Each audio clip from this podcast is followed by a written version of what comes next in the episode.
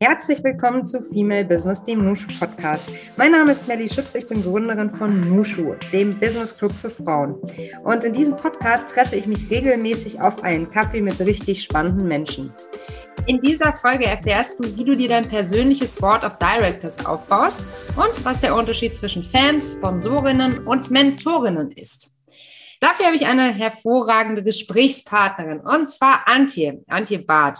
Sie ist als Senior Developer Advocate AI and Machine Learning bei Amazon Web Services, kurz AWS, tätig. Dafür ist sie weltweit unterwegs und rockt die Bühnen von Konferenzen, Events und Meetups. Vor AWS arbeitete sie viele Jahre im Bereich Solution Engineering und Technical Evangelism. Liebe Antje, ich freue mich sehr, heute mit dir zu sprechen. Herzlich willkommen im Nushu Podcast. Ich freue mich auch. Ganz lieben Dank, dass ich heute dabei sein darf, Melly. Na klar, wo erwischen wir dich denn gerade und hast du denn einen Kaffee vor dir? Ich sitze in meinem Homeoffice in Düsseldorf und äh, ich habe eigentlich fast immer Kaffee vor mir. Ich bin ein riesen Kaffee-Fan. Und wie trinkst du ihn? äh, große Tasse und äh, ein klein bisschen Milch. Große Tasse, klein bisschen Milch, viel Kaffee. Das klingt viel Kaffee. Plan, lieber Antje. Genau. Du hast ja auch einiges vor, ne? Und da braucht man auch viel Kaffee. Ähm, lass uns doch mal das Ganze etwas anschaulicher, anhörlicher machen. Wie sah denn dein bisheriger Tag aus heute? Genau, also gestartet mit viel Kaffee, dann äh, einige E-Mails beantwortet, einige Slack-Messages, wie das, glaube ich, viele machen morgens mit Kollegen ausgetauscht. Dann hatte ich ein äh, spannendes Jobinterview heute Morgen. Das heißt, ich habe eine Jobbewerberin interviewt. Und äh, den Rest des Tages werde ich dann wahrscheinlich jetzt nach diesem Gespräch damit verbringen, ähm, Democode zu entwickeln für einen Vortrag auf einer AWS-Konferenz, die wir im November haben. Was ist ein Democode? Genau, das äh, hole ich ein bisschen aus, weil ich erkläre ich auch meine Rolle als äh, Developer Advocate. Ich glaube, das ist auch noch relativ unbekannt ähm, in Deutschland oder sogar in Europa die Rolle. In, äh, in der Rolle, gerne, ja, bin ich ähm, viel mit Entwicklern im Austausch, das heißt Softwareentwickler, in meinem speziellen Fokus auch äh, mit Machine Learning Engineers, mit Data Scientists. Und meine Aufgabe liegt darin, den Developern, den Entwicklern zu zeigen, wie sie Tools produktiver nutzen können, unsere AWS-Services nutzen können und die andere Komponente ist auch ein Feedback-Loop aufzubauen. Das bedeutet, das Feedback, das ich von Developern bekomme, wie man die Services, die Produkte verbessern kann, das spiele ich dann zu unserer Produktentwicklung zurück und helfe somit wirklich, ähm, die Services better, besser zu machen und den Entwicklern draußen auch tolle neue Möglichkeiten zu zeigen, wie sie Applikationen, Anwendungen bauen können und somit auch in ihren eigenen Firmen tolle neue Dinge entwickeln können. Das heißt, wenn ich es recht verstanden habe, bist du ja so eine richtige Schnittstellenmanagerin auf der einen Seite und Dolmetscherin zwischen den unterschiedlichen Disziplinen. Habe ich das korrekt wiedergegeben? Das, das kann man tatsächlich so nennen, genau. Und ähm, AWS ist ja im Cloud-Umfeld unterwegs. Mhm. Das heißt, wir bieten viele Services an. Ich speziell habe mich auf das Thema künstliche Intelligenz und Machine Learning fokussiert und äh, zurück zu der Frage mit dem Democode. Ähm, wir haben eine große Konferenz, die im November stattfindet, die AWS Reinvent Konferenz, wo wir mit, mit Kunden uns austauschen und neue Dinge vorstellen. Und ich zeige den Entwicklern quasi in einem Vortrag, wie man eine, eine Anwendung entwickeln kann und da auch Machine Learning und künstliche Intelligenz mit integrieren kann. Und die Anwendung baue ich gerade selbst. Oder möchte ich gleich nochmal ganz in die Tiefe gehen, weil das Thema künstliche Intelligenz äh, ist natürlich höchst spannend. Aber davor würde ich ganz gerne noch auf ein großes Thema eingehen, weil Politik, Wirtschaft und Gesellschaft ja eigentlich alle sich mehr Frauen im Tech-Bereich wünschen. Und jetzt habe ich dich ja schon am Mikro und äh, du bist, äh, bist eine Frau genau in diesem Bereich und eine coole noch dazu. Ich würde ganz gerne mal vorne anfangen. Was hat dich denn zu deiner Karriere in Tech bewogen und äh, wie bist du durchgestartet? Ja, absolut. Ich, ich bin tatsächlich mit äh, Tech groß geworden. Ich habe einen älteren Bruder, das heißt, ich hatte wirklich, ich war wahrscheinlich 12, 13, schon den ersten Computer zu Hause. Das war am Anfang natürlich noch viel spielerisch, das heißt, ähm, viele Spiele natürlich ja, am Computer gespielt. Aber ich bin so ein bisschen in die Tech-Branche damit reingerutscht und mit 16 habe ich dann meine erste Webseite programmiert in, in HTML und Technologie hat mich immer fasziniert. Und dann stand für mich eigentlich nach dem Abi auch, auch fest, dass ich ein Informatikstudium machen möchte. Habe das dann äh, durchgezogen, habe an der Uni Tübingen studiert und ähm, habe mich dann danach auch direkt ähm, für einen Job beworben in der Tech-Branche. Und das hat mich so ein bisschen die ganze Zeit wirklich begleitet. Also ich, ich kann mich noch gut daran erinnern, das erste Mobiltelefon, ich weiß nicht, wer das noch weiß, damals gab es ein Limit an, an Textnachrichten. Oh ist ja. Mir letztens erst, erst wieder eingefallen. Kannst du dich an Quicks noch erinnern, Antje? Das ist mir kürzlich wieder eingefallen. Kennst du das noch? Dieser Messenger. Erzähl das mal, Quicks. Quicks, das hieß doch Quicks damals. Das war so ein kleines, das sah aus wie so ein Ei. Und da konnte man Textnachrichten schicken. Das war nicht zum Telefonieren gedacht, aber das war, glaube ich, die Vorstufe vom Mobiltelefon. Das ist mir kürzlich eingefallen, weil ich habe mal sowas, das ist der einzige Gewinn, den ich jemals gemacht mhm. habe bei einem Gewinnspiel. Ein Quicks. Lief aber auch dann über einen Vertrag. und dann konnte man diese Nachrichten schicken. Aber ich glaube, auch nur vom Festnetz konnte man eine Nachricht über Sprache ans Quicks schicken und die wurde dann übersetzt. Ich weiß nicht, ob ich es richtig wiedergebe, aber so habe ich es in Erinnerung. Das ist spannend. Ne? Ich, ich, ich habe mich tatsächlich gar nicht mehr daran erinnert, dass man früher Textnachrichten, ich glaube, wir hatten ein Limit von zehn, dann löschen musste, um wieder eine neue zu, zu bekommen. Oh, stimmt, du hast so recht, ganz genau. 160 Zeichen und 10 konnte man genau. Oh je. Genau. Mhm. Und dann weiß ich noch mein erstes iPhone. Das, das war auch eine, eine Wahnsinnsrevolution mit den Touchscreen und den Apps. Und das hat mich wirklich ständig begeistert, was Technologie alles, alles kann, alles möglich macht. Und vor allem, es ist jedes Jahr gibt es irgendwas Neues. Ne? Teilweise jeden Monat gibt es wieder was Neues. Und das hat mich so fasziniert. Deshalb war für mich eigentlich immer klar, ich möchte irgendwas mit Technologie machen. Und äh, so bin ich wirklich in die Branche reingerutscht und ich finde es immer noch bis heute spannend, auch an, an Innovation mitzuarbeiten und die nächsten spannenden Technologien vielleicht mitzuentwickeln. Das kann ich total nachvollziehen. Was mich jetzt mal interessieren würde, das ist jetzt natürlich eine sehr hypothetische Frage, aber du sagst es, du bist so ein bisschen über übers Gaming dann auch zum, zum Techen oder zum, zur Technik gekommen, also zu einer, zu einer Affinität für die Themen. Ähm, was wäre gewesen, wenn du ähm, nicht gespielt hättest? Meinst du, du wärst da auch irgendwie äh, begeistert worden für? Ich glaube, den einen oder anderen Weg hätte ich, hätte ich immer gefunden. Also mhm. ich glaube, solange man versteht, was einen wirklich begeistert und was man machen möchte. Und das, das muss nicht immer, immer genau feststehen. Ne? Also ich hätte, glaube ich, vor, vor 20 Jahren nie gewusst, dass ich mal als Developer Advocate arbeite. Das hat es nee. damals auch noch nicht gegeben. Aber ich glaube, man, man weiß schon so ein bisschen immer, welche Richtung man gehen möchte. Und das kann sich auch im Laufe der Zeit verändern am Anfang, ich weiß das noch, am Anfang des Informatikstudiums dachte ich eigentlich, ich werde in die Special Effects Branche gehen. Also ich wollte eigentlich, das war mein initialer Gedanke, irgendwann im Hollywood-Studio mithelfen, die ganzen Special Effects für Filme zu programmieren. Auch und das war eigentlich so die, die, die erste Idee. Habe ich mhm. im Endeffekt nie gemacht, aber mhm. ich glaube, man, man wächst so ein bisschen rein und, und man stellt fest, was man gerne machen möchte und man korrigiert, wenn es notwendig ist. Aber ich glaube, ähm, ich hätte immer den Weg gefunden, irgendwas mit Technologie zu machen, glaube ich schon. Mhm. Das ist schon irgendwie wahnsinnig toll, ne? Also äh, gerade so im, im, in deinem Umfeld in der Informatik hat man ja wahnsinnig viele Einsatzmöglichkeiten, ne? Also Absolut. Also, bis, also das, was du jetzt gerade geschildert hast mit den Special Effects, das ist ja wirklich sehr, sehr künstlerisch. So stelle ich mir das zumindest schon fast vor. Ne? Also gar nicht das, was man so im Kopf hat mit ähm, trocken. Ich glaube, das ist ein häufiges Vorteil, was man hat, wenn man über, über Technologie nachdenkt. Ne? Das könnte vielleicht trocken sein. Ja, aber im Endeffekt, es ist tatsächlich ähm, auch viel Mathematik. Also ich will jetzt auch nicht mhm. sagen, es ist immer nur ähm, künstlerisch. Klar. Das war am Ende dann auch, als ich festgestellt habe, die Special Effects, es ist wirklich wahnsinnig viel Mathematik, was dahinter steckt, mhm. vor allem im Studium. Und da musste man sich natürlich ein bisschen auch vielleicht durchbeißen, wenn einem das nicht sofort Spaß macht. Ich hatte super viel Spaß an Mathe während der, der Schulzeit. Im Studium war das doch nochmal eine andere, eine andere Nummer aber da kommt man durch und äh, später die Berufswelt, da gibt es so viele Möglichkeiten. Also man mhm. muss auch kein Mathe-Fan sein, ähm, um dann eine tolle Entwicklung und ein tolles äh, Berufsbild zu finden. Mhm, mhm. Ja, wir hatten ja vorhin schon äh, so ein bisschen über die Demo-Codes gesprochen und ähm, äh, welchen fachlichen Herausforderungen oder Fragestellungen du dich gerade widmest. Also du versuchst ähm, ja Prozesse zu optimieren. Ähm, kannst du uns da noch so ein ganz praktisches Beispiel äh, liefern, vielleicht aus deinem Berufsalltag? Was äh, fordert dich gerade intellektuell und fachlich besonders heraus? Ja, also wie gesagt, ich äh, setze mich momentan sehr stark mit dem Thema künstliche Intelligenz und Machine Learning auseinander. Und das, das ist extrem spannend. Und das ist auch etwas, was mich eigentlich immer begleitet hat in meiner Karriere. Ich bin immer wahnsinnig begeistert von den neuen Dingen.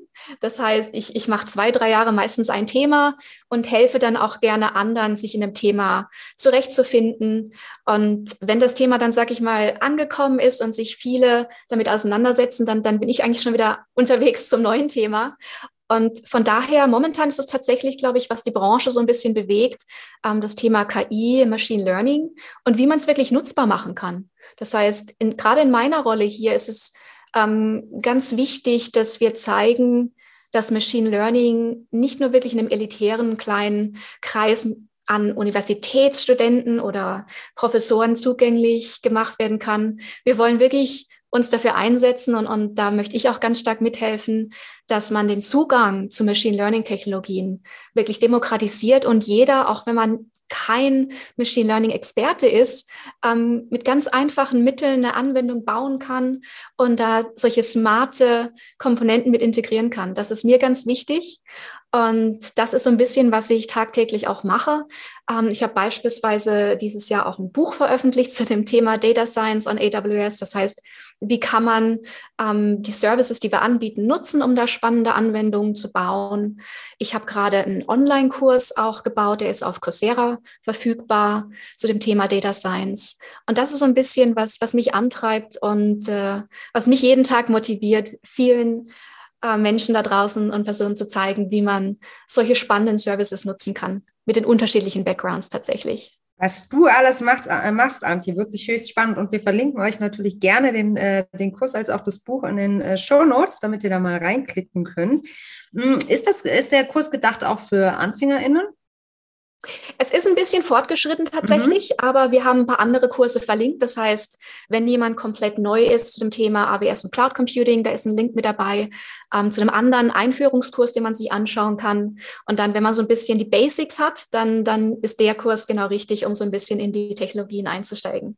Mhm. Und auch wirklich, wie man es in der Praxis umsetzen kann. Viele Kurse sind natürlich erstmal die Theorie, wie gesagt, ähm, um sich mit dem Thema zu beschäftigen, ein bisschen die Konzepte zu verstehen. Und dann in meinem Kurs gibt es wirklich einen Fokus darauf, wie ich es wirklich in der Praxis umsetzen kann mit mhm. Tools. Mhm.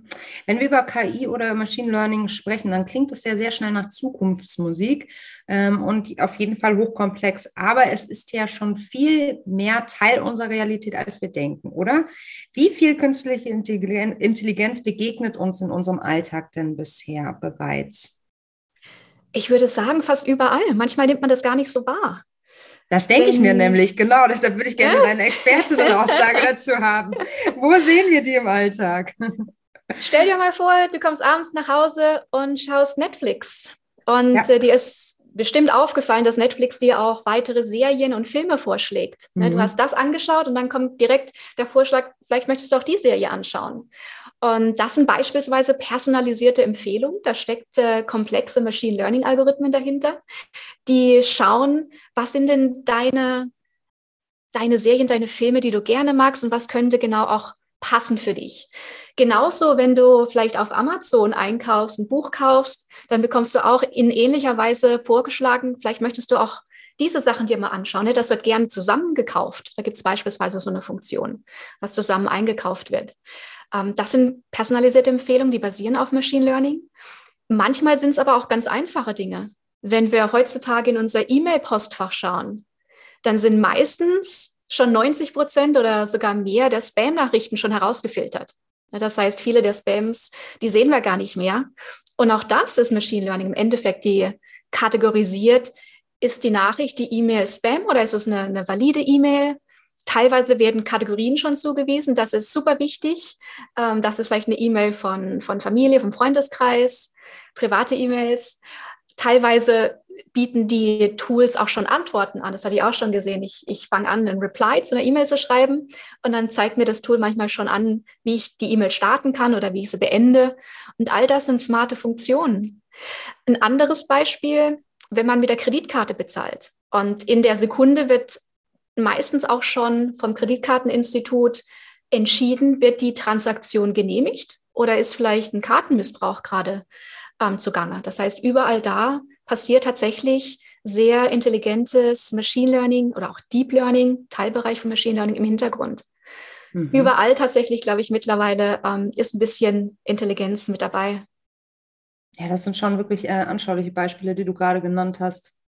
Und es ging ja auch so schnell. Also das, was du jetzt gerade vor, äh, gerade gesagt hast mit der, mit der vorgeschlagenen Antwort. Ich weiß noch, dass ich vor einigen Jahren, ich habe eine Mail getippt und äh, hatte natürlich den Anhang vergessen. Und dann sagte mein E-Mail-Programm zu mir, wolltest du nicht noch einen Anhang anfügen? Du hast doch an beigeschrieben. Also das ist ja wahrscheinlich dann auch ein klassisches Beispiel dafür. Ne? Und das weiß ich noch, da war ich ganz erstaunt darüber, wie das denn jetzt sein kann. Und ähm, ja, die Entwicklung ist schnell in dem Bereich, oder?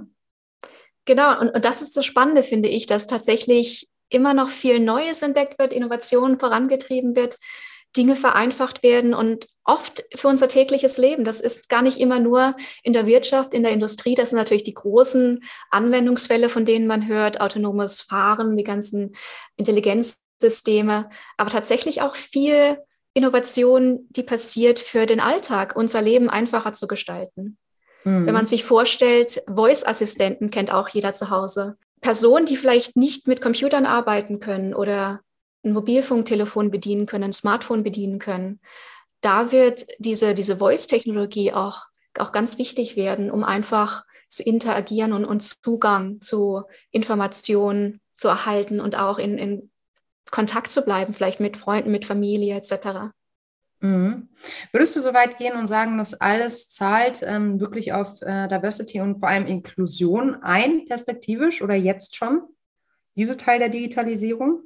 Ich glaube, das ist in allen Bereichen, es ist wichtig, einfach eine Vielfalt zu haben. Mhm. Das heißt, äh, es wird ja überall ähm, auch, auch dargestellt, je, je vielfältiger Teams sind, desto mehr Innovation wird getrieben. Und das ist bei uns bei, bei AWS, bei Amazon genauso. Wir haben einen ganz starken Fokus darauf, wirklich Vielfalt in Teams. Ähm, ich habe gerade ähm, auch nachgeschaut, wir haben weltweit mittlerweile einen Anteil von 45 Prozent an Frauen bei Amazon. Finde ich auch ganz toll. Und das ist wirklich ein großer Fokus. Und wir freuen uns natürlich auch gerade in der Tech-Branche, wie du gesagt hast anfangs, mhm. ähm, über mehr Frauen, die sich ähm, dafür entscheiden und, und mitmachen wollen. Mhm. Weil der weibliche Blickwinkel natürlich auch relevant ist ne, bei der Weiterentwicklung. Das liest man ja auch an der einen oder anderen Stelle, ähm, dass eben genau dieser Blick auch relevant dafür ist, unsere digitale Zukunft von morgen mitzugestalten, um eben auch da äh, Aspekte einfließen zu lassen, die uns vielleicht wichtig sind. Absolut. Je vielfältiger, desto mehr Innovation und Kreativität wird gefördert. Da bin ich fest überzeugt. Mhm. Apropos Innovation. Ähm, Du hast was ganz Spannendes gesagt. Du hast gesagt, dass du ein persönliches Board of Directors für dich entwickelt hast. Kannst du uns davon erzählen, bitte? Das klingt so spannend. Ja, das war tatsächlich ein Ratschlag, den ich selbst am Anfang meiner Karriere erhalten habe in einem dieser Leadership Trainings. Und ich, ich, das hat mich wirklich begleitet, weil das war auch so ein bisschen eye-opening für mich. Wenn man sich das vorstellt, jeder ist eigentlich dafür verantwortlich, seine eigene Karriere zu gestalten. Das, das hören wir ja jeden Tag. Und wenn man das ein bisschen vergleicht mit, mit CEOs, Geschäftsführern und Geschäftsführerinnen an der Spitze von Unternehmen, die haben ein eigenes Board of Directors zur Unterstützung. Und wir sollten eigentlich das gleiche Konzept für uns selbst anwenden. Und im Endeffekt ist es ganz simpel. Was wir machen sollten, und das habe ich wirklich auch versucht umzusetzen persönlich, ist, sich einen kleinen Kreis an Personen aufzubauen an die wir uns wenden können, wenn wir Fragen haben, Unterstützung brauchen, Beratung in der beruflichen Weiterentwicklung. Manchmal auch einfach nur jemand, der uns wieder aufbaut, wenn mal ein Tag äh, nicht so gut lief. Aber auch tatsächlich Kritiker, die vielleicht auch mal sagen, nee, pass auf, das hätte ich jetzt anders gemacht oder da warst du vielleicht nicht, hast nicht die beste Entscheidung getroffen. Das heißt, dieses Board sollte im Endeffekt verschiedene Personen beinhalten. Da gehören zum einen, wie gesagt, äh, Mentoren dazu, an die man sich wenden kann, die einem länger auch begleiten in der Karriere. Coaches, das hört man ja auch immer, Mentor versus Coach. Das heißt, Coaches sind dann eher Personen, die einem an einem bestimmten Thema helfen, sich zu entwickeln, sei es irgendwie eine spezielle, ein spezielles Skillset, das man aufbauen möchte.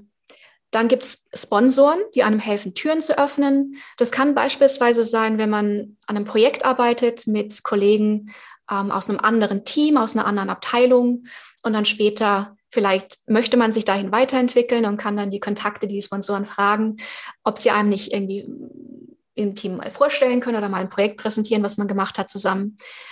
Und dann, wie gesagt, Fans. Fans sind auch ganz wichtig. Man hat auch nicht immer nur gute Tage. Das heißt, ähm, das kann Freundeskreis sein, das können ähm, Kollegen bei der Arbeit sein, denen man vertraut. Die Fans sind wichtig. Man braucht auch manchmal ein bisschen Aufmunterung. Und dann, wie gesagt, glaube ich, auch so ein Reality-Check ist immer ganz wichtig. Das heißt, auch mal Kritiker zu fragen. Ähm, vielleicht zu einem Projekt, das man gemacht hat oder einfach mal ein bisschen Feedback einzuholen. Einfach so ein persönliches, man kann es auch Sounding Board nennen für berufliche Entwicklung ich finde, das ist ein ganz spannender Gedanke und genau, habe ich auch versucht, über die Jahre immer mal wieder umzusetzen. Und äh, man, manchmal versucht man immer zu viel, glaube ich, selbst zu machen. Und das ist ein Learning, dass man auch da auf Personen zugeht und einfach mal Feedback einholt. Hm. Wenn man jetzt sagt, das klingt mega spannend, das möchte ich auch umsetzen. Wie bist du da rangegangen, Antje? Du sagst es, ähm, du hast es immer wieder, ähm, sozusagen bist das Thema immer wieder angegangen. Das heißt, es ist jetzt nicht ein Board, das dich seit deinem Berufsstart begleitet. Das wäre ja wahrscheinlich auch nicht sonderlich förderlich, weil du dich veränderst und auch deine Teams, deine Umgebung hat sich ja verändert über die Jahre. Ähm, wie gehe ich dann ran? Hast du da einen Tipp? Absolut. Das erste Mal, dass ich mich mit dem Thema Mentoring auseinandergesetzt habe, ich war, glaube ich, ja drei, vier Jahre im Job. Da war es tatsächlich ein Programm, das die Firma angeboten hat. Also viele Firmen bieten tatsächlich intern, kann man gerne mal nachfragen, solche Mentorprogramme an, die einem auch helfen, wenn man nicht unbedingt alle, alle anderen Abteilungen und äh, Kollegen kennt, ein gutes Match zu finden. Ne? Das heißt, man sagt selbst, woran möchte man arbeiten, ähm, wohin möchte man sich vielleicht entwickeln, vielleicht möchte man dedizierte Leadership Skills entwickeln und das Programm bietet dann so ein bisschen ähm, ich nenne es mal Speed Dating an, um einen passenden Mentor oder Mentorin zu finden. Das habe ich tatsächlich auch als ganz am Anfang meiner Karriere gemacht, hatte da eine tolle Mentorin in einer Leadership-Position, die mir da so ein bisschen, man nennt das dieses Thinking Big beigebracht hat. Also immer so ein bisschen das, das ganze Große anzuschauen und nicht immer nur auf, auf die taktischen einzelnen Dinge vielleicht im, im Alltag im Job zu schauen. Und dann über die Zeit, wie du sagst, man, man entwickelt sich weiter, man, man netzwerkt, das, das fällt natürlich nicht weg. Und man lernt immer neue nicht Personen kennen. Und ich glaube, viele von uns machen das auch. Also wenn, wenn sich jeder mal fragt, jeder kennt bestimmt einen kleinen Kreis an Personen, auf die man zugeht, wenn man äh, mal ein bisschen Feedback braucht, wenn man ein bisschen Coaching braucht. Und der Gedanke hier ist wirklich, das so ein bisschen einfach mal durchzudenken und sagt, Mensch, ähm, was möchte ich als nächstes machen, wer kann mir vielleicht helfen und da vielleicht einfach ein bisschen strategischer dann auf Kollegen oder auch außerhalb der Arbeit auf, auf Bekannte im Netzwerk zugeht und dann wirklich an, an solchen Dingen arbeitet, an neuen Skillsets, die man aufbauen möchte, an längerfristigen Mentoring auch vielleicht. Das muss gar nicht immer in der eigenen Firma sein. Definitiv nicht in der eigenen Berichtslinie. Ähm, das sind ja auch immer die Tipps, die man erhält. Von daher, es ist wirklich immer ein bisschen in Bewegung.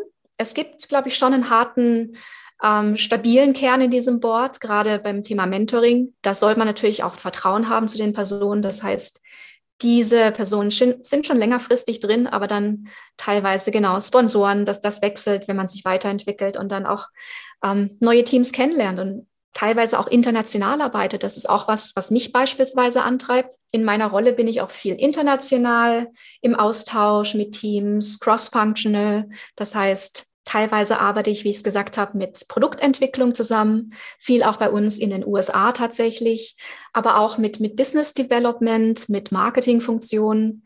Und da gibt es immer wieder neue Möglichkeiten, sich da, sag ich mal, auszutauschen und dann auch gerne. Die meisten Kollegen haben immer, immer Zeit, wenn man mal fragt, Mensch, ich möchte einfach mal 30 Minuten mit dir ähm, virtuellen Kaffee-Chat vielleicht machen und ein paar Dinge besprechen und Coaching-Tipps erhalten.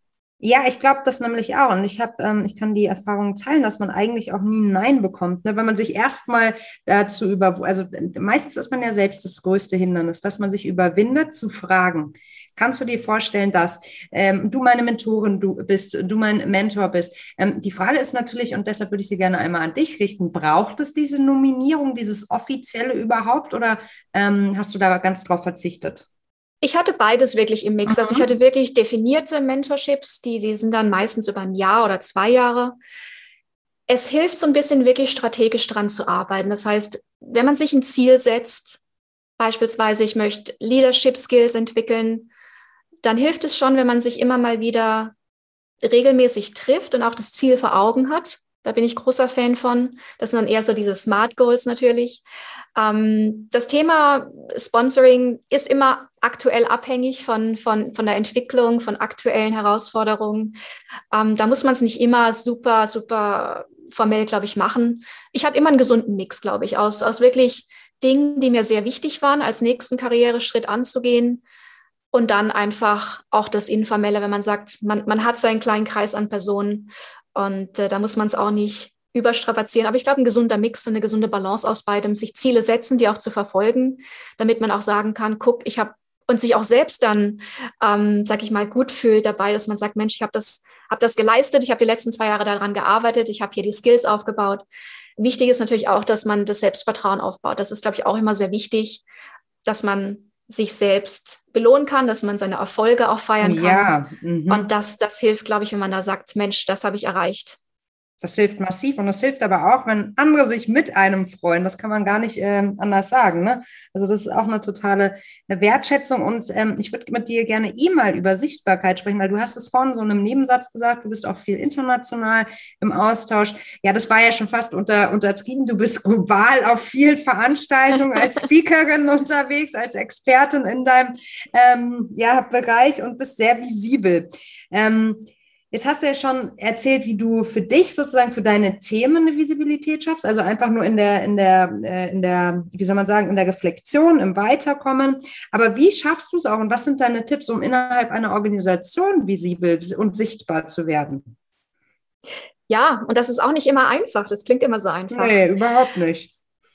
Ich glaube, im Endeffekt, man muss tatsächlich seine eigene Marke so ein bisschen aufbauen. Das, das hört man auch oft in vielen, in vielen Trainings und Coachings.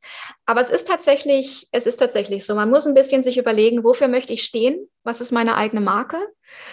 Und das kann man auch ganz einfach mal testen. Man kann einfach mal fünf Personen aus seinem Umfeld bitten. Das kann Freundeskreis, Familie sein, ein paar Kollegen, einen in drei Stichworten zu beschreiben. Und äh, dann, dann kann man das auch eine ganz witzige Übung Einfach mal vergleichen. Das Bin kann auch ganz anders? komisch sein, wahrscheinlich. Was dazu? Hast du es gemacht, Antje? Das habe ich gemacht. Das ist tatsächlich Ui. sehr komisch.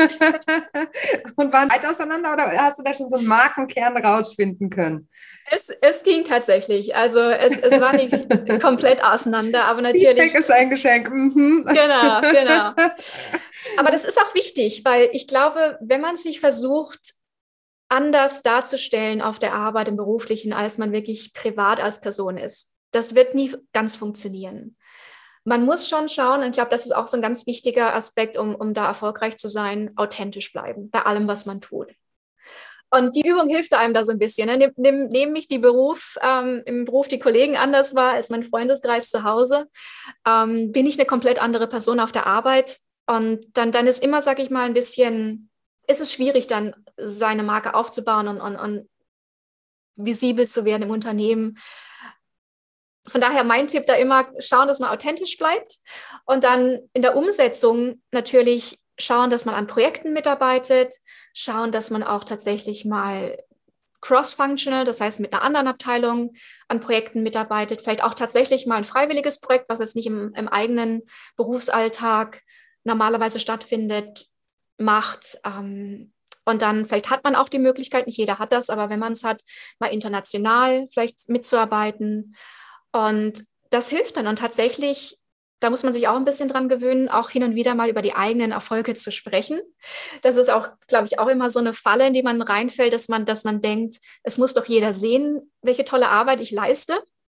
Und das müssen doch die anderen auch automatisch sehen und, und äh, wertschätzen. Aber man muss tatsächlich auch ein bisschen über den eigenen Schatten springen, auch wenn es sich komisch anfühlt, über eigene Erfolge sprechen. Und mit der Zeit ergibt sich das tatsächlich, dass dann in Projekten, in denen man arbeitet, auch andere sehen, Mensch, ähm, die hat aber einen tollen Job gemacht und dann natürlich auch das weiterträgt. Und es ist ein bisschen dieser, dieser Snowball, Schneeballeffekt, über den man ja auch spricht, dass dann mit der Zeit bildet man tatsächlich diese, diese Sichtbarkeit. Aber es ist tatsächlich der Mix, ähm, immer mal wieder auch die Komfortzone zu verlassen, mal spannende Projekte, auch wenn es mal so ein freiwilliges Projekt ist, mitzumachen. Ein Projekt, das vielleicht mal komplett aus dem eigenen ähm, Rahmen fällt, was man mhm. normalerweise macht im Job. Und ich glaube, der Mix aus all diesen Dingen und daran wirklich und authentisch dabei zu bleiben, das hilft dann, diese Visibilität auch aufzubauen. Mhm. Aber meinst du, dass du ähm, jetzt äh, in Anführungsstrichen nur durch deine Mitarbeit in den Projekten so sichtbar geworden wärst oder hat es dazu auch wirklich diesen Aspekt Komfortzone verlassen, rauf auf die Bühne gebraucht? Weil das ist natürlich der, der Sichtbarkeitsboost schlechthin, ne? In meiner Rolle definitiv. In mhm. meiner Rolle gehört es natürlich auch ein bisschen dazu, dass ich Visibilität auch extern außerhalb der Firma aufbaue, ja. dass ich in der, in der Tech-Branche gesehen werde. Das ist nochmal eine andere Hausnummer tatsächlich. Aber da hilft es natürlich dann, ähm, auf Konferenzen, auf der Bühne zu sprechen, auf Meetups zu gehen. Und äh, dadurch haben sich natürlich dann auch Gelegenheiten ergeben, wie beispielsweise ein Buch zu veröffentlichen. Das hätte ja. ich auch vor zwei Jahren nie gedacht, dass ich das, ja. äh, dass ich das mal machen würde. Ähm, Kurse zu entwickeln. Das heißt, wer die Möglichkeit hat, definitiv außerhalb der eigenen Firma, und es müssen gar nicht immer Bühnen und Konferenzen sein. Ich glaube, da gibt es in jeder Branche Möglichkeiten, ähm, Dinge zu, zu bewegen, teilzunehmen. Meetups gibt es mittlerweile in jedem Bereich, glaube ich, auch wo man sich austauschen kann, Projektgruppen. Ja. Und je mehr man macht, glaube ich, genau, das, das hilft dann intern und extern, die, die Marke aufzubauen und die Visibilität auch voranzutreiben. Mhm. Ja. Mhm. Ich würde mit dir, liebe Antje, gerne eine Runde Quick and Dirty spielen. Das geht so, ich äh, schieße eine Frage nach der nächsten raus und du antwortest die jeweils mit einem Satz. Was hältst du davon? Wie klingt das für dich? Klingt super. Klingt super. Gut, dann würde ich sagen, starten wir direkt. Bist du bereit? Ich bin bereit. Was war der Moment, der für dich dein bislang größtes Erfolgserlebnis war? Das war, glaube ich, tatsächlich im April, als das Buch veröffentlicht wurde und ich die erste Ausgabe in der, Hal in der Hand halten durfte und ich festgestellt habe, wie schwer 500 Seiten sind. Es ist 500 Seiten lang geworden. Es sind 500 Seiten. Weiter, okay. Ich weiß. Oh je. Wow. Wie lange hast du daran geschrieben? Um, ähm, das waren anderthalb Jahre. Wahnsinn. Ich breche schon bei der ersten Frage meine eigenen Regeln. Eigentlich darf ich es nicht kommentieren, aber egal. Gut. Was war die größte Herausforderung in deiner Karriere in den letzten sechs Monaten? Das waren, glaube ich, wirklich die virtuellen Meetings. Und ich glaube, wir sind alle mittlerweile so ein bisschen online müde geworden. Und äh, das ist wirklich eine Herausforderung. Und ich freue mich ungemein, hoffentlich bald mal wieder Kollegen in echt treffen zu können und auf Veranstaltungen zu gehen. Welche Situation in deiner Karriere würdest du heute anders angehen als damals? Ich glaube tatsächlich ist das Thema Mentoring. Ich, ich hatte es kurz erwähnt, ich habe es erst drei, vier Jahre später im Job wirklich gestartet, mich mit dem Thema auseinanderzusetzen. Und das würde ich heute tatsächlich rückblickend früher machen. Also wirklich ganz am Anfang der Karriere. Immer schon mhm. schauen, dass man irgendwie einen Mentor bei sich hat. Ja, also ich habe ganz am Anfang an, also am Start meiner Berufslaufbahn sozusagen äh, direkt einen Mentor zur Seite gestellt bekommen. Allerdings äh, war das auch nicht viel besser, weil der war direkt in meiner Berichtslinie, also genau das, was du vorhin gesagt hast, und das hat auch überhaupt nichts gebracht. Also so viel dazu als Entlastung meinerseits. Was macht dir an deinem Job ganz besonders viel Spaß? Zum einen immer an Innovation zu arbeiten, immer an der nächsten neuen Technologie mitarbeiten zu können und das mit Menschen zu teilen und andere Menschen genauso von der Technologie begeistern zu können, wie ich das immer bin. Was war dein größtes Learning in den letzten zwei Jahren? The sky's the limit. Also ich glaube, mein größtes Learning war wirklich, man kann viel mehr erreichen, als man glaubt. Und man muss einfach nur mutig sein und tatsächlich seine Komfortzone verlassen. Wenn du eine Sache auf der Welt sofort ändern könntest, äh, könntest welche wäre das? Der gleichberechtigte Zugang zu Bildung weltweit. Wie ist deine Definition von Feminismus und bist du Feministin? Ich bin für Gleichberechtigung. Gender ist, ist ja nicht nur mehr binär und ich glaube wirklich, jeder Mensch sollte die gleichen Rechte haben, unabhängig von Geschlecht, von Alter, von Herkunft, Religion, Bildung, Berufs- und Lebenserfahrung. Das waren schöne Schlussworte, liebe Antje. Ganz toll, dass du bei uns warst und ich bin sicher, wir werden dich noch in der einen oder anderen Form sehen, entweder via Coursera oder indem wir dein 500 Seiten starkes Werk lesen oder dich auf der einen oder anderen KI-Bühne äh, rund um den Globus beobachten können. Äh, hat viel Spaß gemacht und ich bin ganz gespannt, wie dein weiterer Weg verlaufen wird. Ganz lieben Dank, Melli. Hat mir auch super viel Spaß gemacht. Vielen Dank fürs Zuhören. Das war Female Business, der Nushu Podcast. Und wir freuen uns natürlich echt extrem über eine Bewertung. Manchmal ist das ja so ein bisschen, ja, schwierig im Podcast-Business, weil man nicht das direkte Feedback bekommt, sondern immer nur auf die Sternchen hofft und wartet. Also, wenn ihr uns eine Bewertung schenkt, freuen wir uns sehr. Ich bin Melly Schütze, Gründerin von Nushu. Und ja, danke dir fürs Zuhören. Tschüss.